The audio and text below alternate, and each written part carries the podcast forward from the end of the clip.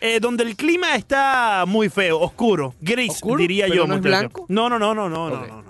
Ya, ya ese blanco ya está manchado, Montes de Oca. ¿Manchado? Directamente desde la madre patria, el popular Roberto Antolín ya está con nosotros. A ver, Tiene una lloradera increíble. Roberto Antolín. Antolín desde España, ni saludo ni nada. Roberto, por favor, Desahógate. Adelante. Muy buenos días. Ricardo y Leandro, la pareja más famosa de todo Miami. Bue- bue- los pichiboy están por ahí. por ahí están los pichiboy. Sí, sí, sí. Pues Cuéntanos, Roberto. Que, que- que- que acá la gente se esperaba el resultado porque el Real Madrid hizo un partido ¿Cómo que- cómo?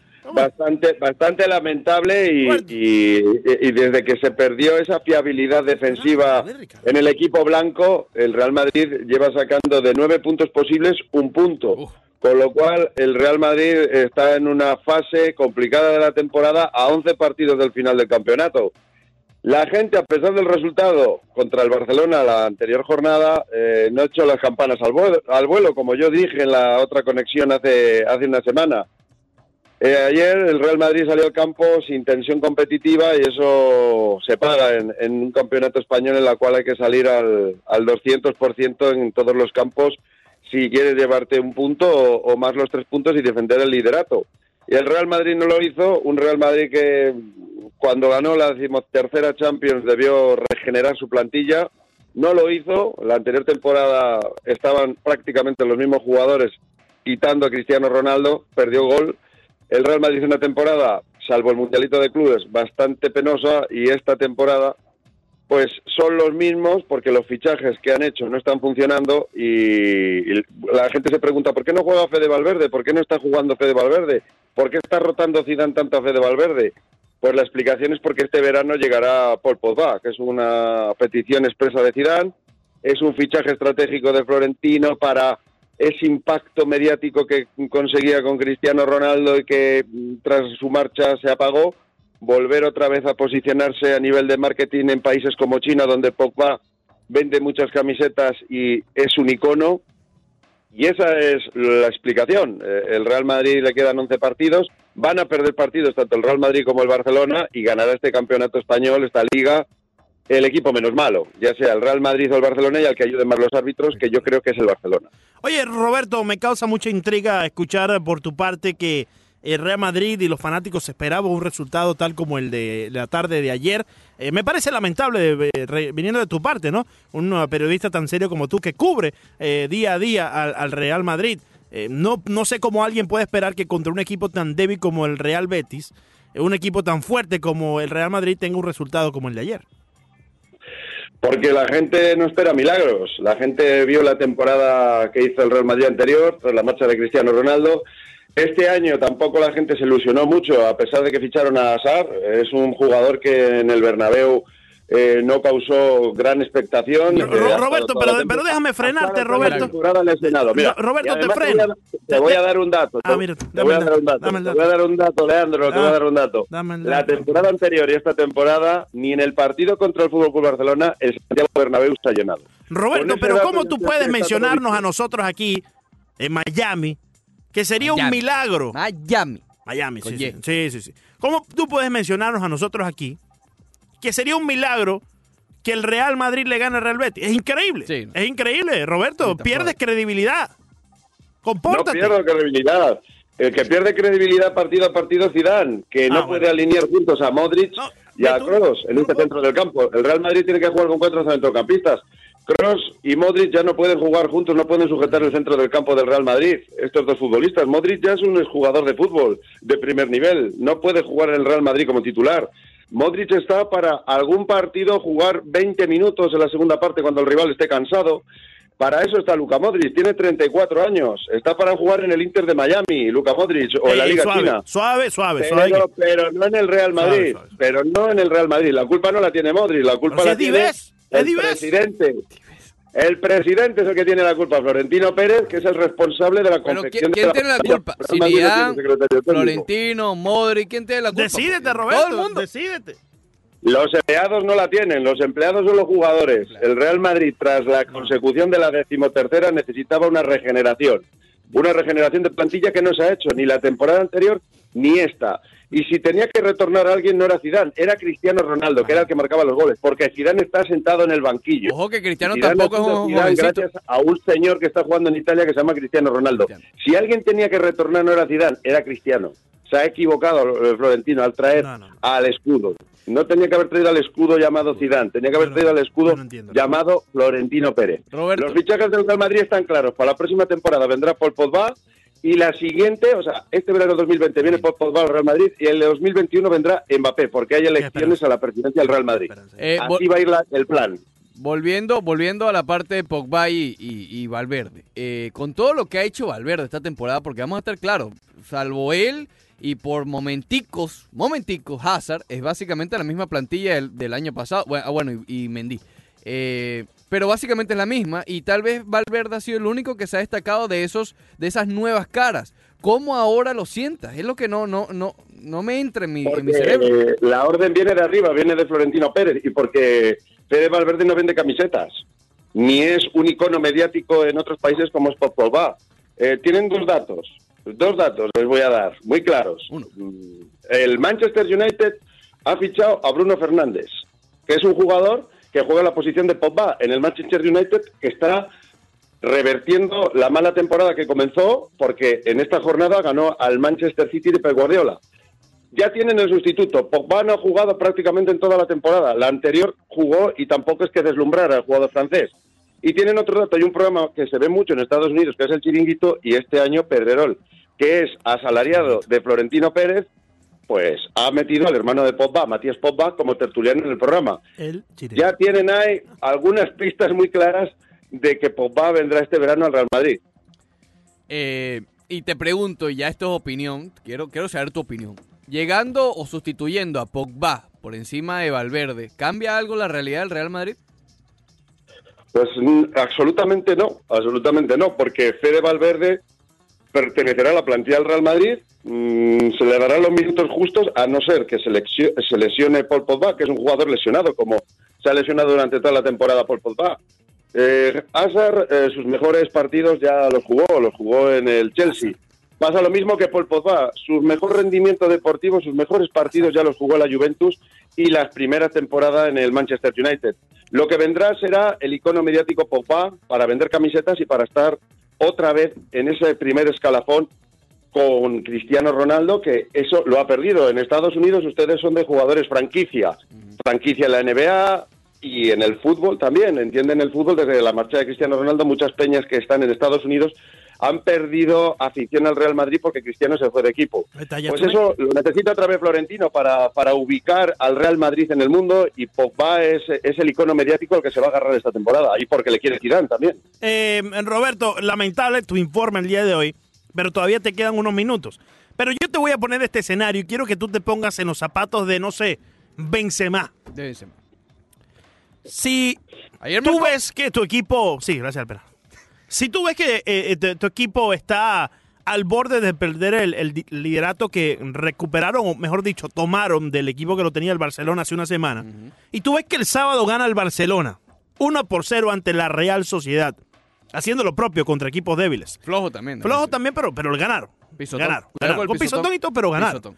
Entonces, Roberto, llega el domingo y tú ves que estás al borde de perder la oportunidad de continuar como líder, o por lo menos mantenerte ahí en el empate, en el 1 y 2. ¿Qué otra sustancia de motivación necesita un Karim Benzema, que en este caso eres tú, Roberto Antolín, para salir con todas y ganarle a un equipo como el Real Betis, que claramente no presenta ningún tipo de competencia? teoría. En teoría, en teoría, porque ayer lo demostraron dif- diferente. Eh, ¿qué, qué otra motivación necesita Roberto Antolín?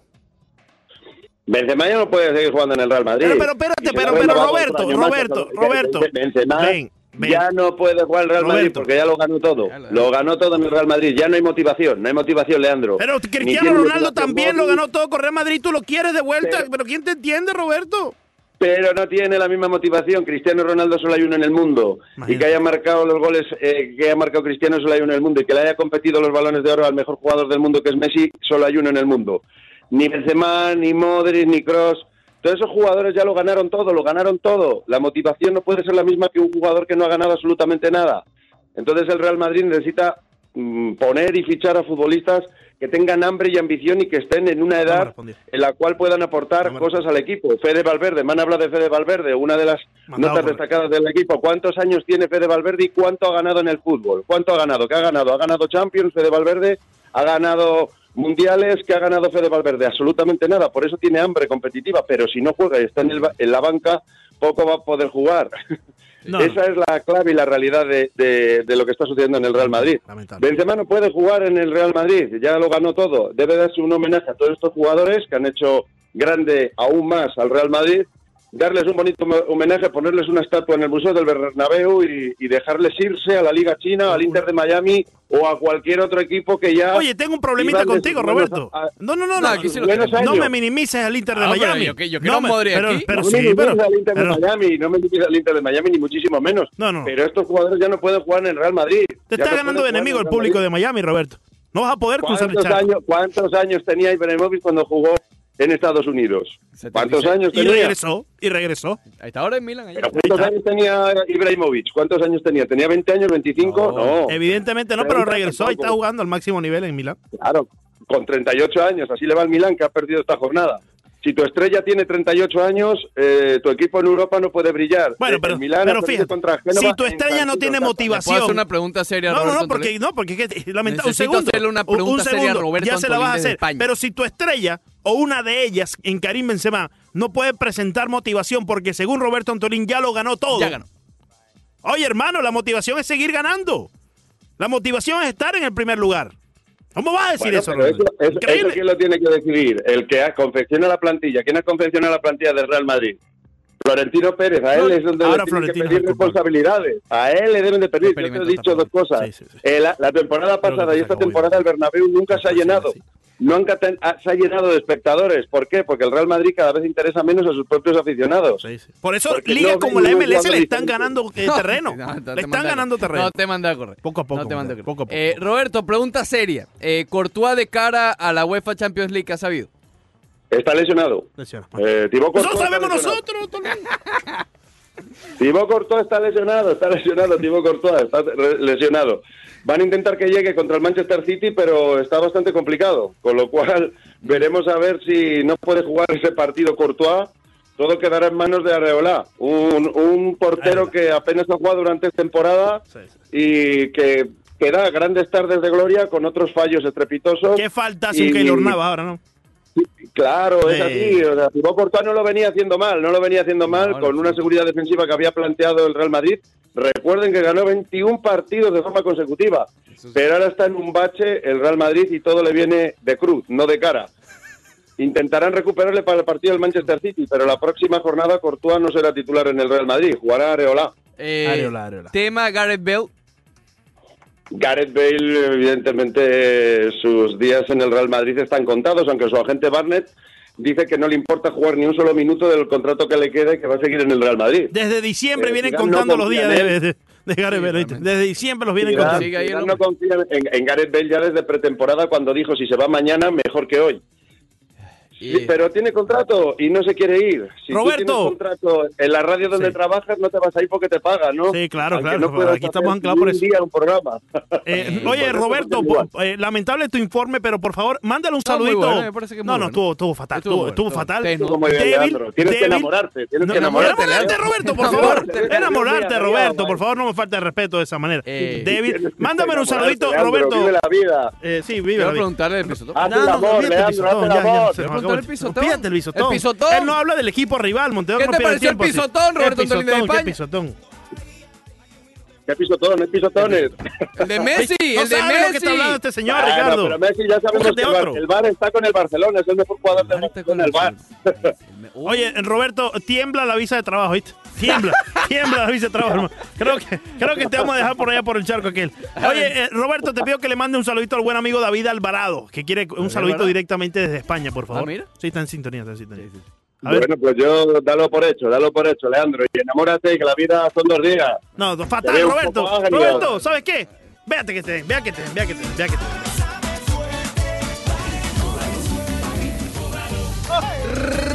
regresamos. Rush Deportivo. pasó, Di Grey? Unánimo Miami 990. Espectacular. Di Grey dice chao. Subiendo el ánimo con un ánimo. ¿Eh? Báilale, ¿ah? Gózalo. Dime, Mr. Luis. está bueno. El. Mr. Méndez bailando con el bombillo. ¿O sí? Eh, ¿Sabes que electricita? Oh. Electricita, sí, sí. Mariano Espino bailando con los taxis. El chancleto. Y Carlos Julio Lara bailando en el volado. Oh, ¿Qué te parece la- el nuevo tema de Víctor Manuel con ah, bueno, Wisin? Está bueno, está bueno. Bugalú. Ah, Wisin solo. Wisin solo, sí, sin Wisin Yandel. solo. Dejó a Yandel encerrado. Sobreviviente. Ah, tú no eres sobreviviente. El sobreviviente es Wisin. Sí. Yandel es ¿Yandel qué? la leyenda. La, ¿La leyenda. leyenda? Sí, sí, sí. sí. Ah, mira tú. A ver, pues. Bugalú, chica, Bugalú, Bugalú. gózalo. Recatito. ¡Báilale algo! Uy. El original está bailando con el ¿Oh, Bugalú. sí? Sí, sí, el original es tremendo bailarín. ¿Y bailarín? Sí, sí, sí. Ay, Es más, hasta con el Bugalú baila los dedos izquierdos de Fernando Arrias. Ahí está Wisin. Y con ritmo, mira, escucha Wisin. Medio flow, Wisin. Escucha Wisin, Wisin. Ah, ya los, los versos de Wisin casi todos se parecen. Ya, ya, ya. Sí, sí. Ya Yo, Wisin. yo creo que Wisin lo que hace es que escribe en un papel palabras que riman y después las empieza a, a- a poner en, en un, Ya en un Wisin, verso. ya Wisin, imagínate. Sí, sí, sí, sí. Pero sigue siendo el billete, sobreviviente, hay Montevideo, que hay billete. Sí. ¿sobreviviente de qué, Eh, sobreviviente, Montevideo. ¿De qué? Bueno, no sé, hay que preguntarle a él. No hay que preguntarle a él. Al final del día todos somos sobrevivientes. Sí lo somos. Hoy por hoy salir a la calle Montevideo, ¿me entiendes? Hay que estar siempre pila. Siempre pila, nunca siempre, impila. Siempre pila, nunca impila. Siempre pila, nunca impila. Always with the batteries on. Ok, Leandro Soto. Vamos a hablar de deporte, Montes de Oca. Vamos a hablar de deporte. Sí, Hay sí. que hablar de deporte. Talk Sports. Ayer, el Miami Heat, ya para profundizar en el juego de ayer, Leandro Soto Pirela, Pirela Leandro Soto. Sí, sí, profundicemos. Eh, 189, oye, un juego old school, estuvo, digamos est- en, en estuvo flojo. marcador. Estuvo flojo este juego. Estuvo flojo el juego de ayer. Muy flojo este juego. Estuvo extraño porque tú ves el marcador y tú dices, bueno, fue un juego defensivo. Y lo peor es que sí lo fue, Sí. porque las ofensivas no estuvieron tan mal, es decir, 46% lanzó el Miami Heat en triples, casi 49% en, en- en total desde el campo. Eh, Washington estuvo mejor en triples que en, que en- tiros normales, ¿no? Sí. Ayer casi, a ver, cuando a ti casi te mata Shabazz Napier, sí. las cosas no están bien. Ni siquiera el socio Bill. No, Bill tuvo una primera, a ver, tuvo 20 puntos en la primera mitad y terminó con 23. 23 en 36 Mira, minutos. para eso. ¿Eh? Sí, sí, imagínate. sí, dale un golpecito ahí. Imagínate. Ya lo resolvimos. Perfecto. Ponlo en contexto, ponlo en contexto para la gente también se ríe. El reloj lo cambié porque tenía la hora vieja. Sí, sí. O la hora, tú sabes, la otra. Y de repente cuando la cambié se apagó el reloj y Leandro con un solo golpe. La hora de invierno. La hora... Exacto. ¿Sí? Ahora- Esta es la de verano. Ahora esta es la Daylight Saving, ¿no? Daylight Saving, que ahora tenemos más eh, sol. Sí, Llega a las en 8 de la noche y todavía sol. mañana no. Sí, en la mañana no. Eh, ese me gusta más, la parte de la noche. Sí, Pero en la mañana está flojo. Ya uno está activo, mucha gente no se despierta Sí, tan cuando, temprano. cuando a las 7 ya es de noche uno ya está, tú sabes. Ah, ya está encerrado ya, por lo menos ahora a las Sí. 8. no, que, pero todavía no tanto, ¿no? lo que pasa es que dormimos una hora menos, Montero. Sí, eso está complicado. Dormimos una hora complicado. menos y está, está complicada la cuestión. Shabazz Napier terminó con 27 puntos ayer. El la misma cantidad de Van de Bayo. La misma cantidad de Bayo, Sí, ya sí. mencionábamos más temprano que Adebayo, como tú, como lo dice el poeta Leandro Soto, se puso las pilas. Se, puso, las para pilas. las cosas. Sí, ponte pila, ponte En el último cuarto, a ver, el tercer periodo fue realmente complicado de presenciar, ¿ok? Ese periodo termina 18 a 15 a favor de Washington. 18 a 15. Estamos hablando que actualmente se promedia alrededor de 30, más de 30 puntos por, por cada cuarto. 18 a 15 quedó ese tercer periodo porque tampoco ayudó que Jimmy Butler salió lesionado. Eh, salió por una molestia en el dedo gordo del pie izquierdo. No sabemos si lo pisaron. Dedo gordo del si- pie izquierdo. sí. no, no, no, no es nada grave, probablemente eh, regrese Sí. para el juego del miércoles. no hay piernas, no hay piernas, Montero. en este caso dedo. En este caso dedo. No hay dedo. En este caso dedo. Lo pisaron. Y bueno, como a Crowder. Crowder el... el eh, ¿Fue Crowder? Sí, Crowder sufrió una lesión. Le dieron un golpe. Y no, quedó como con, con- con- con síntomas de conmoción cerebral. Claro. Pero bueno, en fin. Eh, el punto es que ayer, cuando más lo necesitaba el Miami Heat, en ese último cuarto, que parecía que la cosa se le estaba viniendo encima al conjunto de Eric Spoltra, Adebayo finalmente hizo, por lo menos en este, en este periodo, lo que le hemos pedido, básicamente. Este es el caballo. El caballo de este equipo hoy es Van Adebayo. Y es increíble porque al principio de la temporada todos estábamos muy contentos porque por fin llegaba una estrella, Jimmy Sí. Butler. Y decíamos, oye, mira, ya se está conformando un equipo, nos hace falta otra estrellita más. Con dos, este equipo tiene claras oportunidades de ser favoritos en el este. Pero eh, cuando sube una estrella como Van Vino de adentro, sí. Vino de adentro. la de- exacto, de, de sus propias granjas, para ponerlo en términos Exacto. de béisbol. Eh, y- Excelente. Pero, se, a ver, eh, parece que en ocasiones él mismo no se cree que él es el hombre eh, a llamar. Bueno, pero es entendible, es entendible. Claro, su, poco su- poco. ¿qué? su tercer año en la liga. Tercer año en la liga. Tercer correcto. año en la liga y, y no comenzó con ese estatus al principio de la temporada. No, este año, al comienzo de la campaña, debatíamos de quién era el segundo mejor del Miami Heat. Acuérdate que ah, cuando vamos a comenzar una temporada en cualquier disciplina, te dan un rol. O por lo menos te vas ganando cierto rol en la pretemporada de la NBA, en el sprint training. Y el rol de Van Adebayo no era ser lo que se convirtió de la mitad de la campaña para acá. Completamente. Y ayer, eh, cuando se le venía encima el conjunto de Washington en el último periodo que no habían respuestas ofensivas para el Miami Heat, el hombre, como llama en inglés, bajó su cabeza y directo al aro, ¿ok? Vamos directo al aro. Y así fue. Terminó con 27 puntos, 14 rebotes y 6 asistencias. Una jugada que además demuestra mucha madurez, ¿ok? Porque, porque eh, lo doble marcaron en algún momento de, ese cuarto periodo. Insisto, es una de las peores defensas de la NBA, la de Washington. Pero con esto, eh, con este Miami Heat de visitante, no se puede subestimar a nadie. Entonces, lo doble marcaron y allí le hizo un pase muy bueno a Kendrick Nunn. Y Kendrick Nunn mete uno de los cuatro triples que encestó el día de ayer para ya abrir un poco la ventaja que tenía el conjunto del Miami Heat. Esa demostración de no ponerse nervioso ante la doble marcación también es algo muy importante a desarrollar y parece que van a Bayo. Ayer nuevamente con seis asistencias, ya parece una, una constante. Eso ha sido una de las cosas que no se esperaba al comienzo de la temporada. Sí. Sí, sabíamos que podía pasar mejor que, que Whiteside, pero es que ayer al final del encuentro era el base armador, o en este caso centro armador, como dicen, el, el point forward. Eh, ayer Van Adebayo lo hizo todo al final del encuentro y más con la ausencia de Jimmy Butler, que en los minutos que estuvo, no estuvo bien, ¿ok? Nada más tuvo nueve puntos, solo intentó cuatro veces al aro. Cuatro tiros nada más intentó eh, Jimmy Butler. Obviamente, solamente uno por encima de Derrick Jones Jr. Pero si quitamos a Adebayo, Duncan Robinson otra vez siete triples. Lo, que, lo de Robinson es algo absurdo. Ya parece ser un poco más consistente. Pero, pero consistente de manera absurda. Y te- para ponerte un poquito en contexto, o en perspectiva, En perspectiva, como llama como- aquí el socio Tito, Eh, Taito.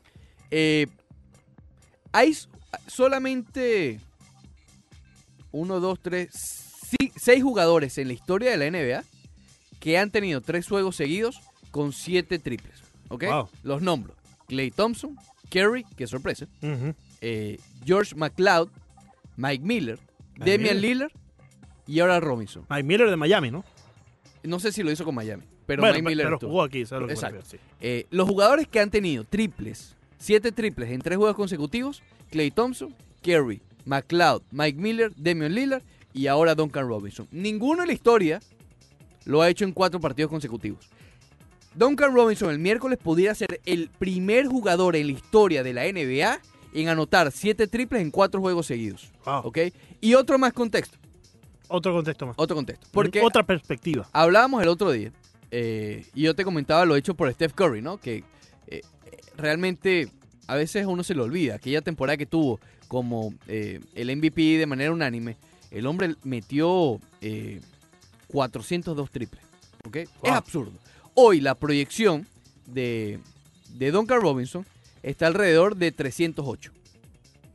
Que es, si tú quitas esa temporada histórica, brutal de Steph Curry, tú puedes decir que la que está teniendo Duncan Robinson para un tirador de triples es la segunda mejor temporada de la historia de la NBA. Increíble. Increíble. En una, está en un pace, está en una proyección de 308 triples. Y parece que ya lo está haciendo sin importar la marcación. Está encontrando sus espacios. Ahora, Montedoca, sabes que aquí eh, fuimos víctimas de aquel eh, 30 y 11. 31 y 11 fue, ¿no? ¿Te 30 y acuerdas? 11. 30 y 11 y el 11 y 30 comenzando aquella campaña, Sí. donde los jugadores con ese 30 y 11 en la segunda mitad de la campaña se ganaron eh, Mucho ciertos billete. contratos, mucho billete. Mucho Tyler Johnson, James Johnson, Dion Waiters, eh, entre otros, ¿no?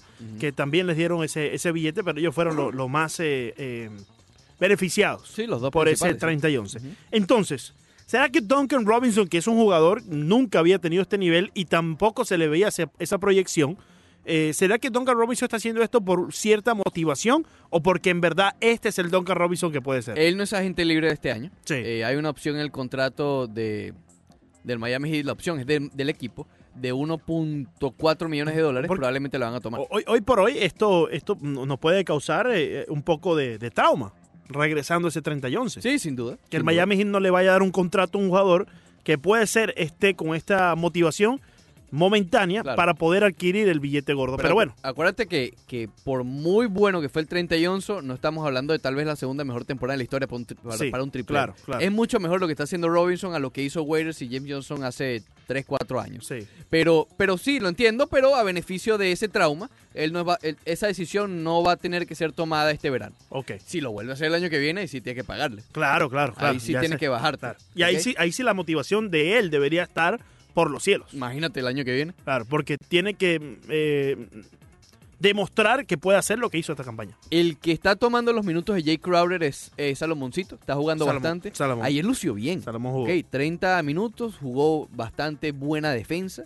Eh, yo todavía no... no... Cinco punticos en 30. Sí, pero la defensa Sí. estuvo bastante buena. Y ahí lo dice el plus minus, que tuvo positivo Exacto, 7. no, lució bien. La banca ayer estuvo fatal. Dragic estuvo flojo. Fíjate, tuvo un plus minus cero. Sí, neutro. sí, sí. Ni bueno ni malo. 11 punticos aportó en 23 minutos. Pero lanzó 30% desde el, desde el campo, muy, solamente un triple. muy fatal. Se eh, mira, ese es uno, y te lo mencioné desde la semana pasada, que hay que monitorear las piernas que a ti te gusta monitorear. Las piernas de Goran Dragic. Sí. No, y Jimmy Waller también. Pero Butler está teniendo descanso. Por X o por Y está teniendo Sí, descanso. eso sí, pero eh, Cuando- está bajando bastante los cuando minutos. empiecen los playoffs, yo no sé si va a tener el mismo descanso de que porque le duele la uña. No, yo creo que con. Butler no va a haber no va a haber problema con lo de las piernas. Está promediando la menor cantidad de minutos por partido en su No hay problema con las piernas entonces. De Butler no. Ok. Pero ojo Dragic. Porque Oh. Dragic tiene mucho peso sobre sus hombros. Porque es el, el único realmente que puede crear juego ofensivo desde la banca. ¿Se puede acabar las piernas entonces en Dragic? ¿No Tienen que cuidarlo. Tienen No, que cuidarlo. no, ayer jugó 23 minutos, en parte por las cinco faltas que cometió. Claro. Estuvo Pero, un problema pero con esas piernas, Montevideo, que imagínate, ¿para qué? ¿Para qué? Eh, esas piernas están preparadas. Están muy Están preparadas. preparadas porque él se ejercita muy bien antes Claro. del comienzo de la temporada, pero la edad también ayuda a mantener esa, Claro, claro, eh, esa esper- eh, eh, eh, esperanza. ¿no? Esperanza. Esperanza de que sí la tenga. Pero bueno, el punto es que el Miami Heat, atención a los próximos juegos del Miami Heat. Ya mencionábamos que el miércoles van a estar jugando frente al conjunto de Charlotte, un conjunto malo de Charlotte. Mientras tanto, En tengo ya también los de Boston para que vayamos haciendo la contraparte. Fíjate, vamos a ver los, los eh, tres próximos. Del Miami Heat. Ok. En casa, los Hornets, el miércoles. Luego el viernes contra los Knicks. ¿Ok? Ok. Y el sábado en back-to-back, tus Bulls de Chicago. Oh. En teoría, son tres juegos realmente fáciles para el Miami. Eh, oye, han dejado de jugar tanto tiempo extra últimamente. Sí, el último fue contra Cleveland, ¿no? Y Contra perdieron. Cleveland, contra el Cleveland. Imagínate. ¿Cuál es el de Boston los tres, los tres próximos? Los próximos tres de Boston sería en Indiana contra los Pacers. Eso será mañana. Luego, esta- y muy difícil este próximo, en Milwaukee contra los Bucks. Difícil. Tal vez con el regreso de Antetokounmpo, no se sabe. Luego, para ese último tercero de los próximos que vienen, regresan a Boston para jugar contra los Wizards de Washington. Ok. Partible- eh, partido bastante accesible. Dos de los tres son complicados. Más adelante juegan contra los Bulls, precisamente. Así que el Miami Heat será muy importante que le gane a los Bulls. Exacto. Estarán jugando allá en Chicago y también van a jugar contra los Knicks. Así que tienen en común por lo menos dos rivales. Bueno, ese cuarto, ese cuarto del Miami Heat, como mencionábamos, eh, van contra Charlotte, después contra los Knicks y después contra Chicago. Ese cuarto contra Milwaukee, en Milwaukee. Sí. Y créanme que Milwaukee va a tener ganas de conseguir esa victoria. ¿viste?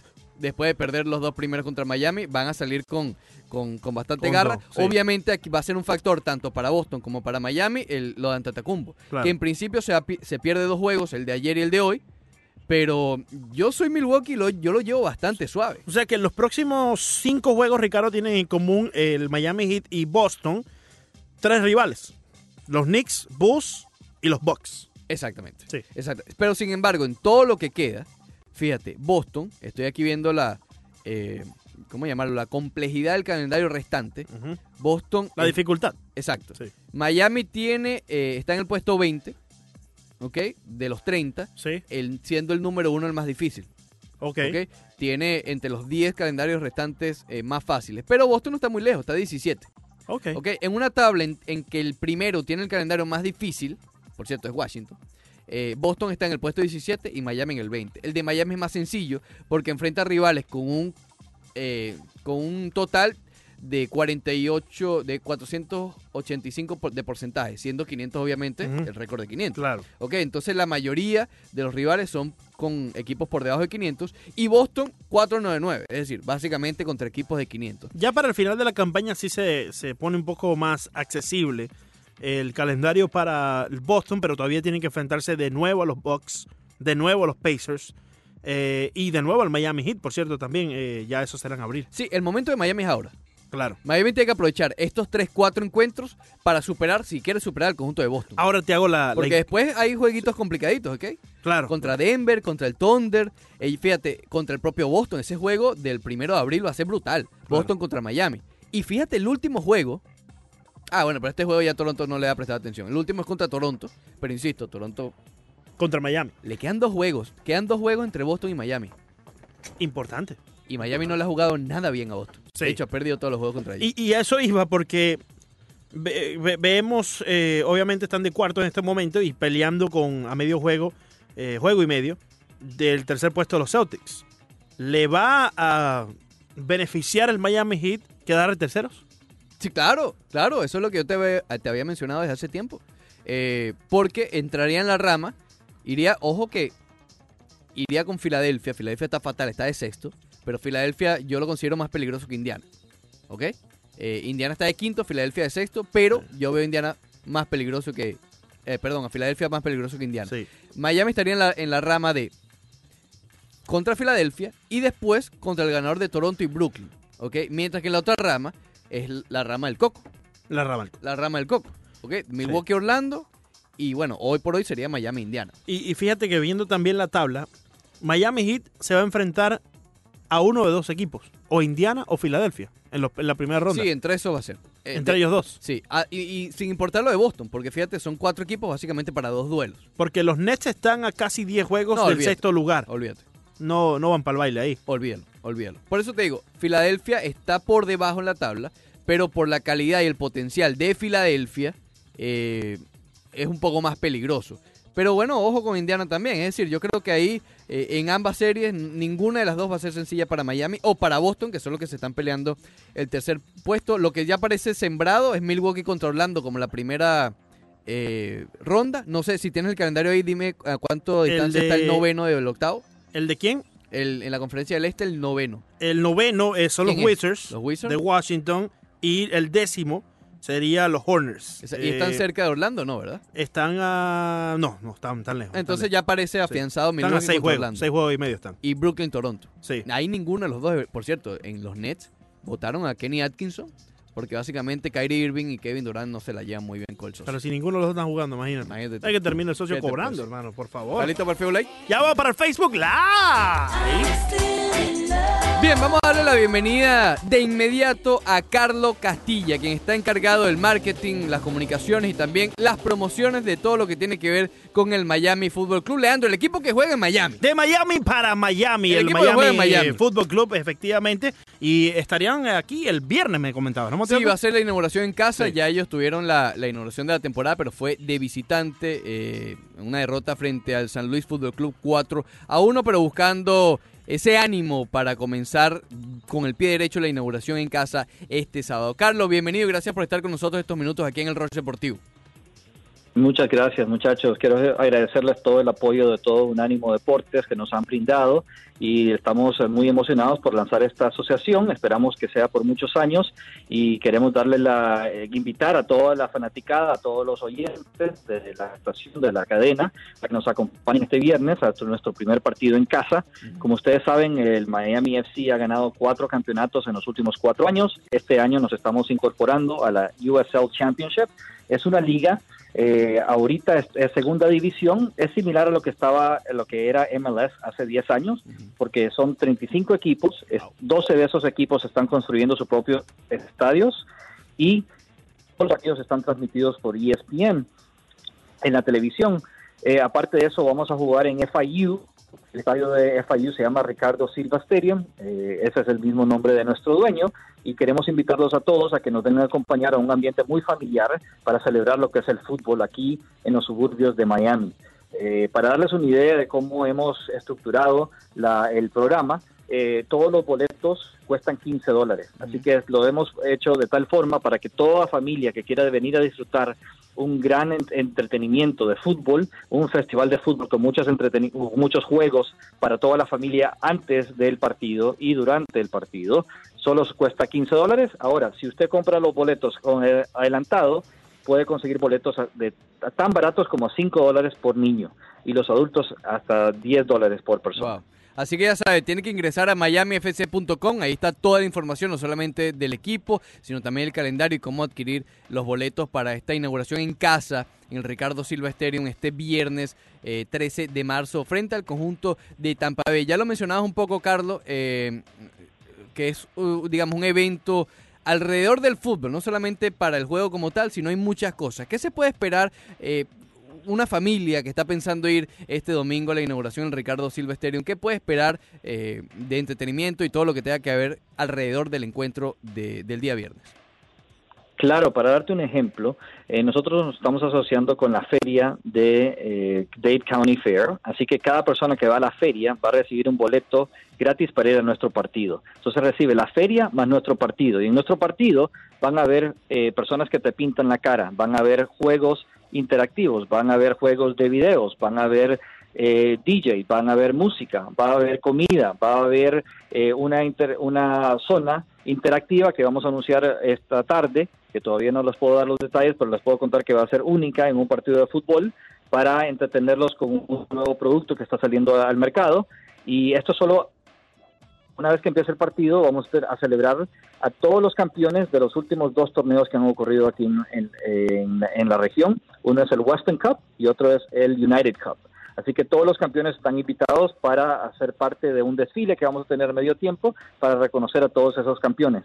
Nosotros somos, hemos sido campeones cuatro años consecutivos en el campo y ahora queremos demostrar todo lo que estamos haciendo en la comunidad. Así que les agradecemos el apoyo y queremos invitarlos a que sean parte de toda esta celebración. Hablamos con Carlos Castilla, jefe de marketing de comunicaciones y de promociones del Miami FC de cara al juego inaugural de este viernes en el Ricardo Silva Stadium. Carlos, ya no comentabas los cuatro campeonatos, nos comentabas también eh, la... Eh, competitividad que presenta la USL con tantos equipos y equipos que también están construyendo sus propios estadios. Mencionabas 12 de ellos, pero cuando hablamos de, eh, del fútbol, cuando hablamos de lo que la gente, ah, más allá del entretenimiento que podemos ver en el Ricardo Silva Stadium este próximo viernes, la competitividad del equipo y de toda la liga en sí, en lo que respecta al fútbol, ¿cómo tú lo puedes describir?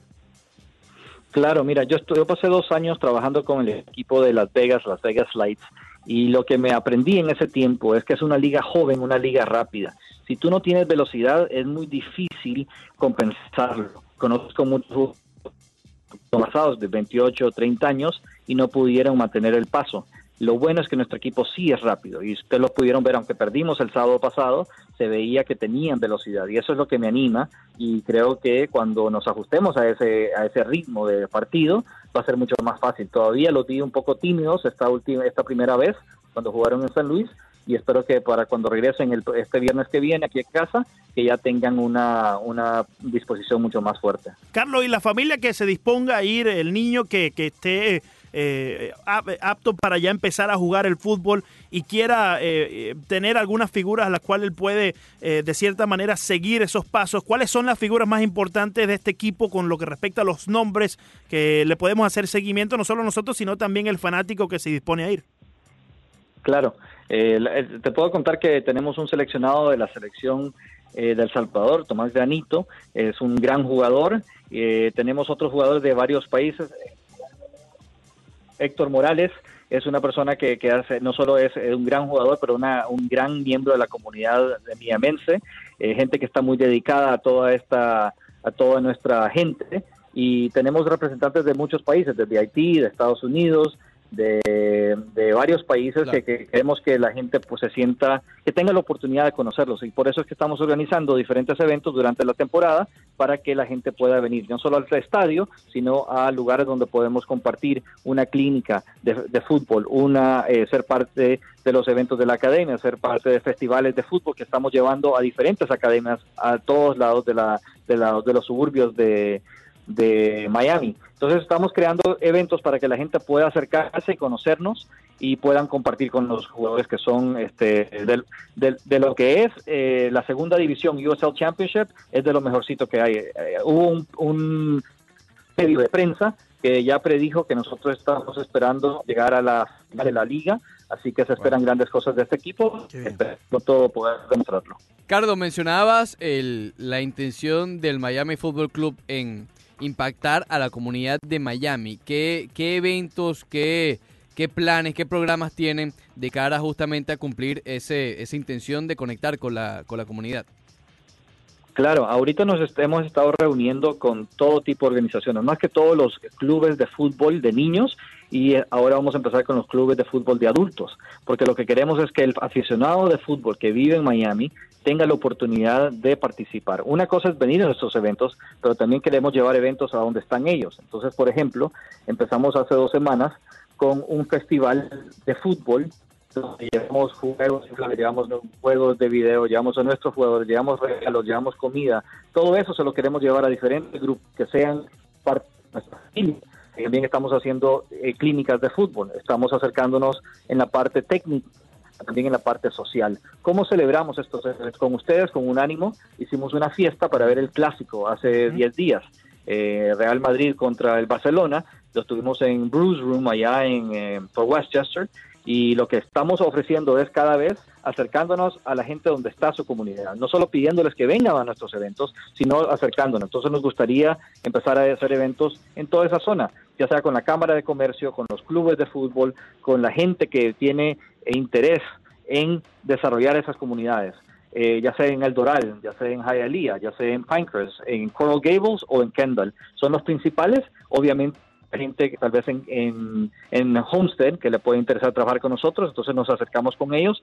Este fin de semana pasado estuvimos allá en el United Cup, allá en Broward County, y conocimos mucha gente de Homestead y mucha gente de J10 Fútbol, la Academia de Fútbol, así que fue muy bonito escuchar el apoyo que tiene por nuestro equipo, que la forma que nos apoyan, pero también ideas de cómo nosotros podemos hacer más para eso. Entonces, eso es lo que estamos desarrollando, acercándonos para preguntar qué es lo que a la comunidad le gustaría que hagamos para que nosotros podamos ofrecerles esos programas. Tú sabes, Carlos, que nosotros en Guerrero Deportivo tenemos una frase eh, que siempre mencionamos, que nosotros somos de Miami para Miami. Mm. Y justamente te iba a preguntar qué hace al Miami FC justamente de Miami para Miami, pero con lo que acaba de responderle a la pregunta de Ricardo, creo que pones en una excelente perspectiva el por qué el Miami FC es, como decimos en Arroz Deportivo, de Miami para Miami. Muchas gracias. Sí, estamos no solo estamos haciendo eso afuera de FIU, sino dentro de FIU. Nos estamos reuniendo con varios departamentos porque lo que queremos es ofrecerle a la familia dentro de FIU ah, de ahorita y la que ya se graduó oportunidades especiales para ser parte de nosotros.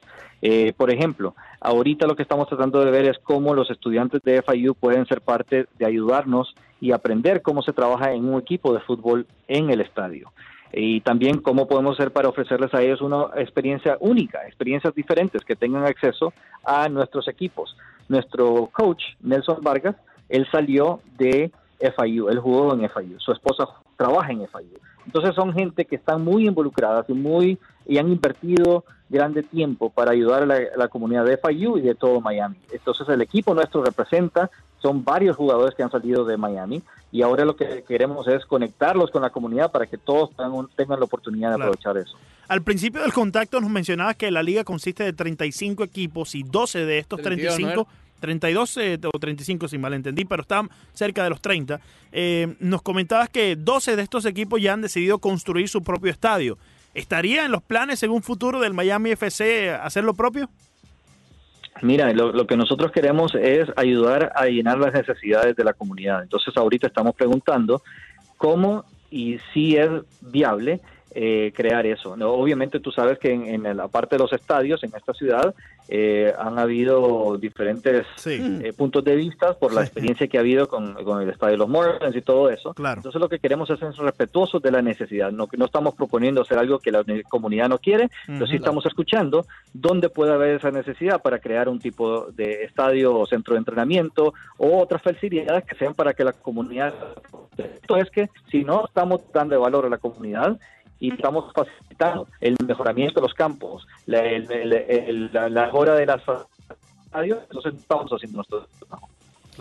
Carlos Castilla, encargado del marketing, comunicación y promoción del Miami FC, ya lo sabe, ingrese a miamifc.com, miamifc.com, allí tiene desde el roster del equipo, desde la tienda también para adquirir la mercancía del Miami FC y también obviamente el calendario para que pueda adquirir cualquiera de los boletos para ir al Ricardo Silva Stadium y presenciar el fútbol del Miami FC. Recuerde que este viernes a las 7 y media será el juego inaugural del Miami FC. Carlos, un placer tenerte aquí con nosotros en el Roche Deportivo. Muchísimas gracias. Muchísimas gracias a ustedes, muchachos. Los felicito por la gran labor que están haciendo y espero eh, poder acompañarlos pronto en persona y también los esperamos allá el viernes en el, en el estadio. Seguro que sí. Muchísimas gracias, Carlos. Carlos Castilla, del Miami FC. Espectacular, espectacular esta alianza que tenemos ahora con Unánimo Miami 990 y Miami FC. Eh, y además los precios, no se pueden quedar con los precios. No, no, está muy... Se, te, se te, pusieron los ojos bastante brillosos cuando escuchaste eh, lo que mencionaba Carlos Castilla. Y es accesible para toda la, familia para poder disfrutar de un buen eh, evento de fútbol eh, allá en el Ricardo Silva Stadium, eh, cerca, bueno, dentro del campus de Fayú. Sí, y insisto, el viernes es el día inaugural.